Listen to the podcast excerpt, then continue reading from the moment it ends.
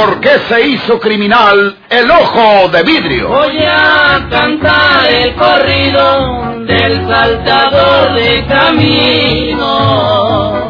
La borrascosa juventud de Porfirio Cadena. ¿Cómo perdió uno de sus ojos? ¿Y por qué tuvo que seguir la vida criminal perseguido por sus poderosos enemigos?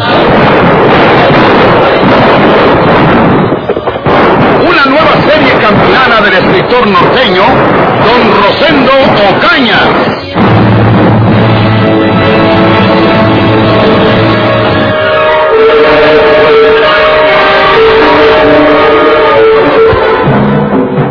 Tenemos que recordar que aquella noche, cuando don Florencio Cavazo regresaba a su casa, después de haber estado jugando las cartas con algunos amigos hasta la medianoche, repentinamente se oyeron unos disparos a su izquierda y se sintió herido cayendo del caballo. Algunos moradores de las cercanías abandonaron sus lechos y salieron al camino a enterarse de lo que había pasado. Se oían gemidos y voces de auxilio. Podía tratarse de un familiar o un amigo. Y ellos condujeron a don Florencio a su casa, donde fue llamado el médico con la urgencia del caso. Al día siguiente, don Florencio se hallaba en condiciones de declarar ante la autoridad. El primero que se presentó fue el encargado Andrés Sauzón, mientras llegaban de la villa el síndico en funciones de agente del Ministerio Público y el juez de letras de aquella fracción judicial. Pero usted no dijo nada, don Florencio. ¿Qué iba a ver, hombre? Que nada sido me tiró de entre el monte, escondido el desgraciado. Era bueno saber quién fue, ese traicionero, para darle gracias a Dios a levantarme de esta cama y ir a buscarlo, para mandarlo donde él quiso mandarme a mí. Más o menos se me figura una cosa. ¿Cuál cosa, don Florencio? Dígamela a mí. ¿Para qué? ¿Para que se rían de mí? ¿Y por qué se han de reír de usted, don Florencio? Dígame su merced si sospecha de algún pelado de por aquí o de donde sea, y lo hacemos que gomite la verdad. Dígamelo usted.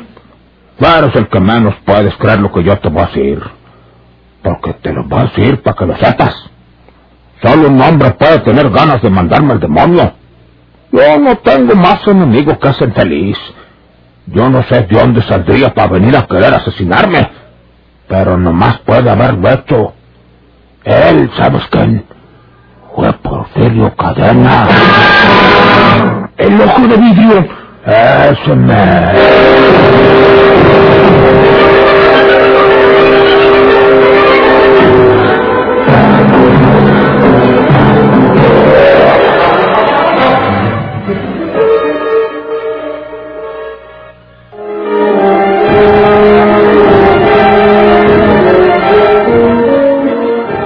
Si Porfirio está muerto, don Florencio.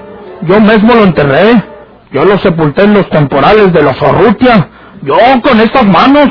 Pues por eso te dije que no lo ibas a creer.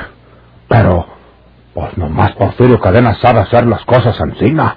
Y también, nomás él puede tener tantas ganas de mandarme al otro mundo. Porque yo que he en la punta del grito, con los hacendados persiguiéndolo porque él tiene que acordarse que yo seguía, que lo colgáramos a vez el desgraciado ojo. Pero, pues no se lo hizo, todavía estoy vivo, y cuando me levante de esta cama, va a buscarlo donde se halle, aunque tenga que abrir su sepultura porque es un demonio en persona. Usted está desvariando, don Florencio. ¿Cuándo ha visto su merced que los muertos se levanten de sus tumbas y vengan a tirarles balazos a los vivos? No, don Florencio, no le cierre ancina. Acuérdese de algún pelao que pueda estar resentido con usted por cualquier razón y dígame su nombre para ir inmediatamente a detenerlo y exigirle que confiese la verdad. Déjese de difuntos, don Florencio. ¿Ha tenido usted alguna dificultad con alguien? No, yo no he tenido dificultades con nadie. ¿Qué estuvo haciendo hasta esta noche? Pues estuve jugando a la baraja en Cavicente. Eh, eran varios. Tres y yo. Vicente, Pablo Reina y Jacobo González. ¿Con alguno de ellos eh, se hizo de palabras por alguna jugada? Con ninguno. Yo perdí. Ellos ganaron. Yo era el enojado para conmigo mismo. Estaban encantados de haberme despelucado. Tú sabes que los tres son amigos míos de muchos años y casi todos los días jugamos. Y pues no canchillé.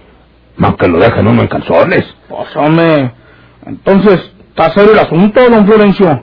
¿Quién puede haberse hecho esos disparos? ¿Un juereño? ¿Un juereño por qué? Yo no tengo que ver nada con ningún juereño que quiera matarme. Pues no le diga al juez de letras que juez Porfirio Cadena. Porque él sí se va a reír de usted. ¿eh? Pues que se ríe lo que quiera. Pero yo se lo digo. Porque Porfirio Cadena es el único enemigo que yo tengo. Y es también el único que puede querer matarme. Y la forma traicionera como me atacaron es la marca registrada de Porfirio Cadena. Tú lo sabes bien, Andrés Samson. Yo lo sé bien, don Florencio. Pero también sé que a Porfirio Cadena lo enterré yo en el temporal de los Orrutias. Y no creo que se vaya a poder salir de su sepultura para venir a matarlo usted. Entonces, ¿quién fue? Vienen ya el juez de letras eh, y el síndico de la vía. A ver qué dicen ellos.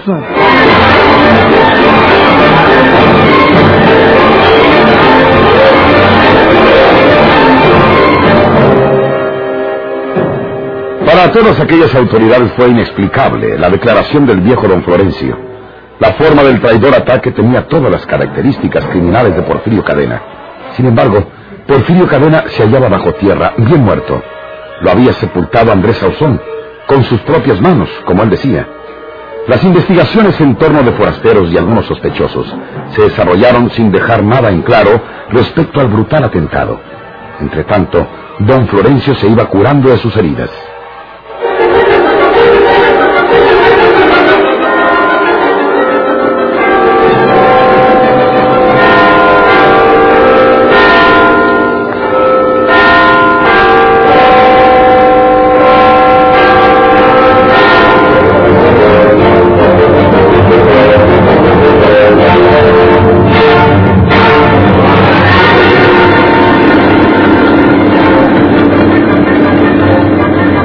Dos semanas después, por el camino cercano a la villa, en un automóvil de la época, viajaban tres hombres, el que maneja el auto y dos más.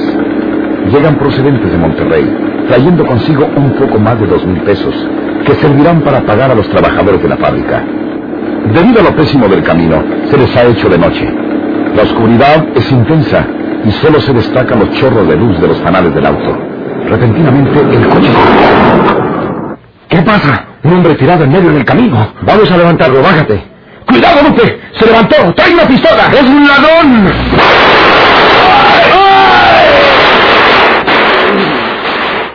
El desconocido tan pronto como dejó tendidos a balazos a los tres viajeros del automóvil, hurgó en el interior del vehículo y se apoderó del dinero, huyendo rápidamente, desapareciendo entre la oscuridad de los montes.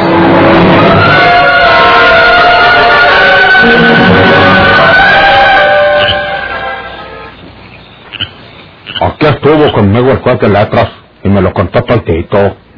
Oye, Andrés, ¿estás seguro de haber enterrado, como dices, a Porfirio Cadena? ¿Y cree usted que estuviera tan tranquilo si Encina no fuera?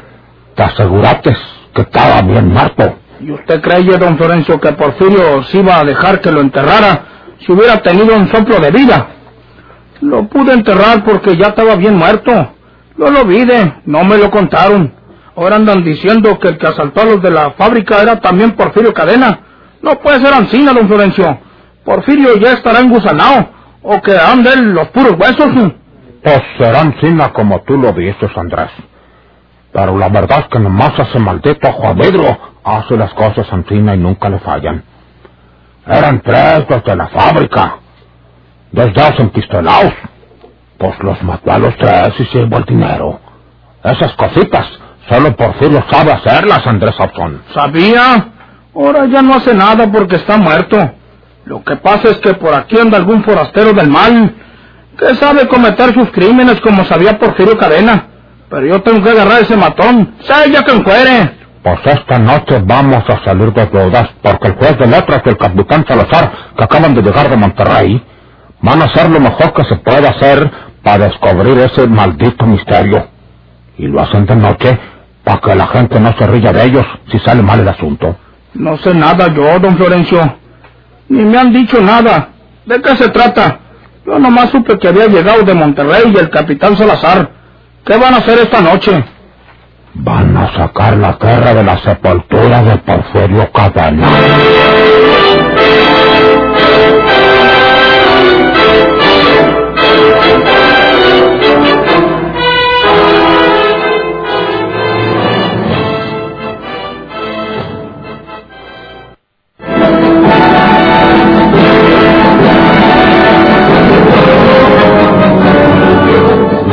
Enterarse del trágico fin de Porfirio Cadena, Juana Tobar se sintió completamente tranquila.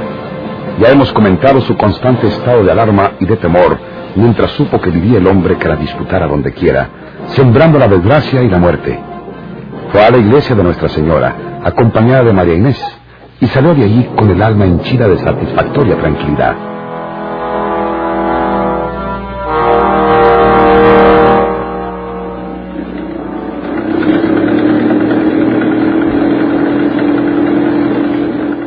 Está muy bonito tu auto, Juana.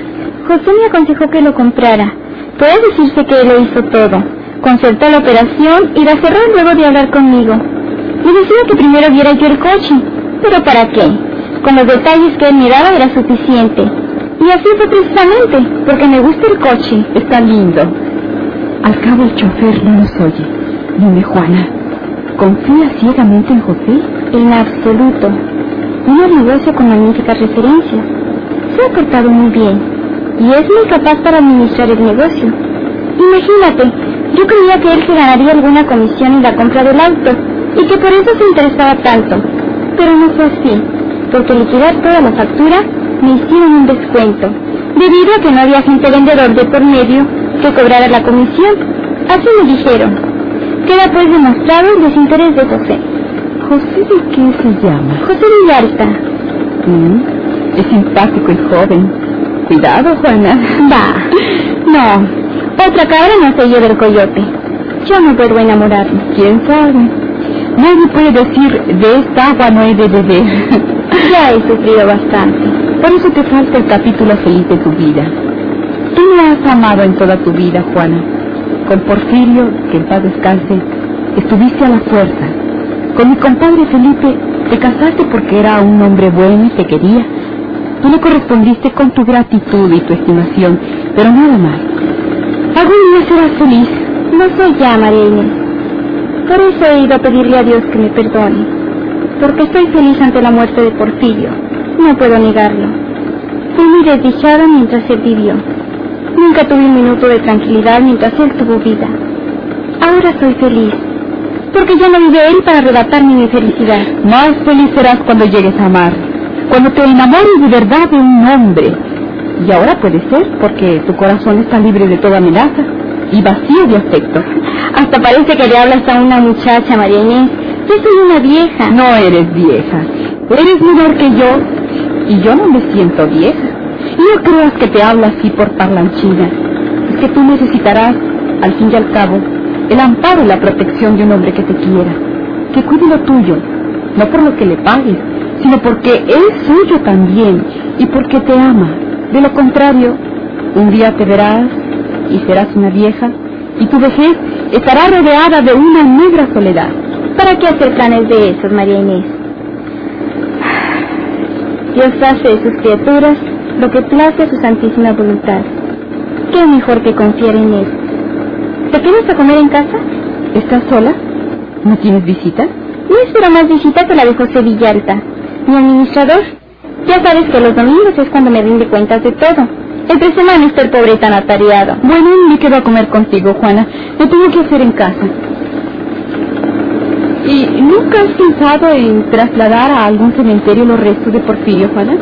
Hasta ahora no lo he pensado. Quizá con el tiempo, cuando haga algo por el estilo con los despojos de mis hijos, que están en la meseta. Tal vez entonces se me ocurre sumar también los de Porfirio y darle sepultura en el cementerio de algún lugar cercano. Sería un sarcasmo, ¿no te parece? ¿Él los asesinó? Sí. Ya veremos. Los periódicos dijeron que María de Jesús, su hermana, no quiso saber nada de él. Que no le interesó el que el cadáver de Porfirio fuera exhumado y sepultado en el cementerio del pueblo, junto a las tumbas de sus padres. Si ella toma esa actitud, ¿yo qué puedo hacer? Repito, ya veremos.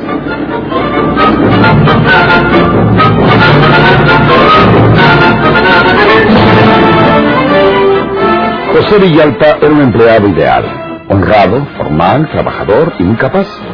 Juana Tobar había tenido mucha suerte en hallarlo para que administrase el espléndido negocio que había heredado del finado don Felipe García. Aquel domingo, como de costumbre, le rindió cuentas de las operaciones de la semana. José era joven, muy buen tipo, educado, fino, atractivo. Marines pensaba, según ella, que tener tan cerca a un hombre de esas cualidades era jugar con fuego.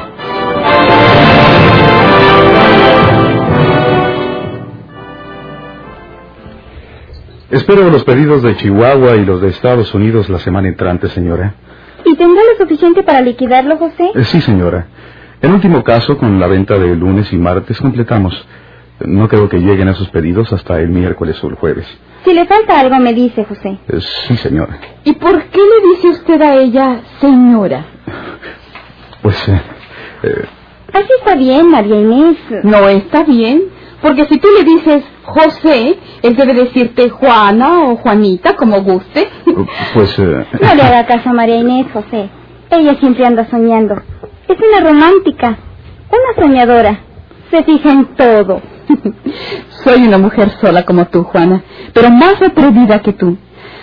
Si no tiene una un afecto íntimo y grande, al menos eh, llene ese vacío con la amistad, con un afecto de amistad. Pero eso no se puede conseguir si no procuramos ser amables en el trato con los demás. Ya no le diga señora José, dígale Juanita.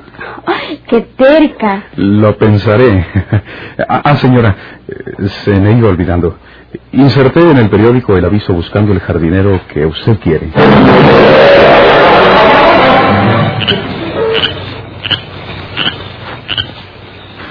Aquella noche, los representantes de la autoridad y algunos caracterizados vecinos se hallaban en torno de la fosa donde Andrés Sauzón sepultó a Porfirio Cadena.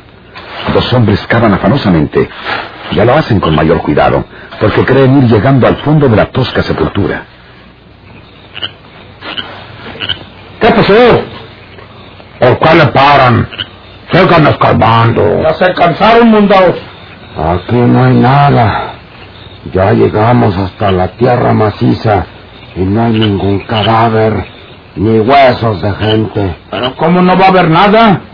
Ni que yo estuviera loco. Si yo mismo enterré aquí al mero cadáver de Porfirio Cadena. A ver, mi capitán Salazar, eche bien la luz para el pozo.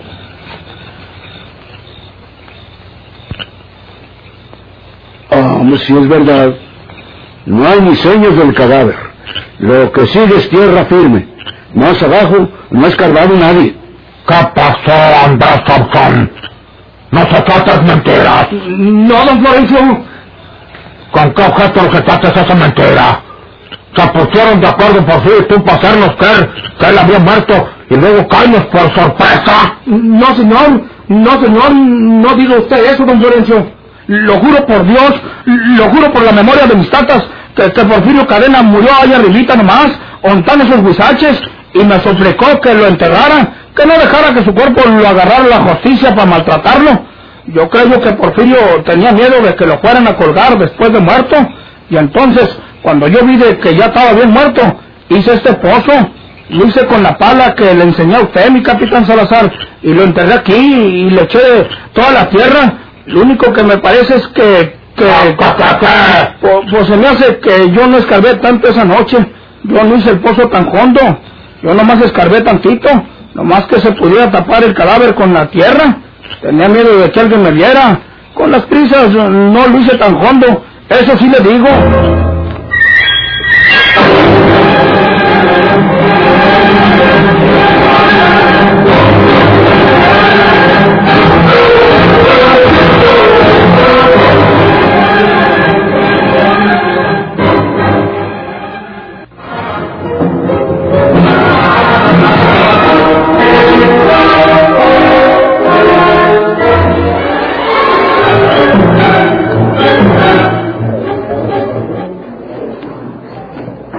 Hombre nos engañó, compañeros hacendados. No, no es verdad. Y al engañarnos, puso en peligro mi vida, en primer lugar. Porque si Porfirio Cadena no está aquí enterrado, es que no ha muerto.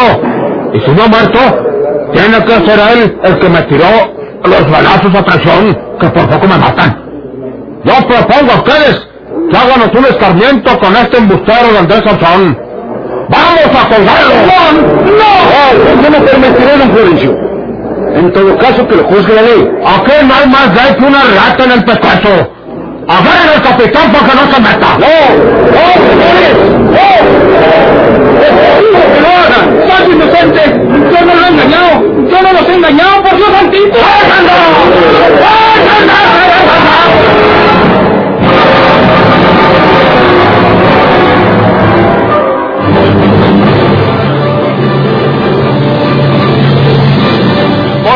se hizo criminal el ojo de vidrio?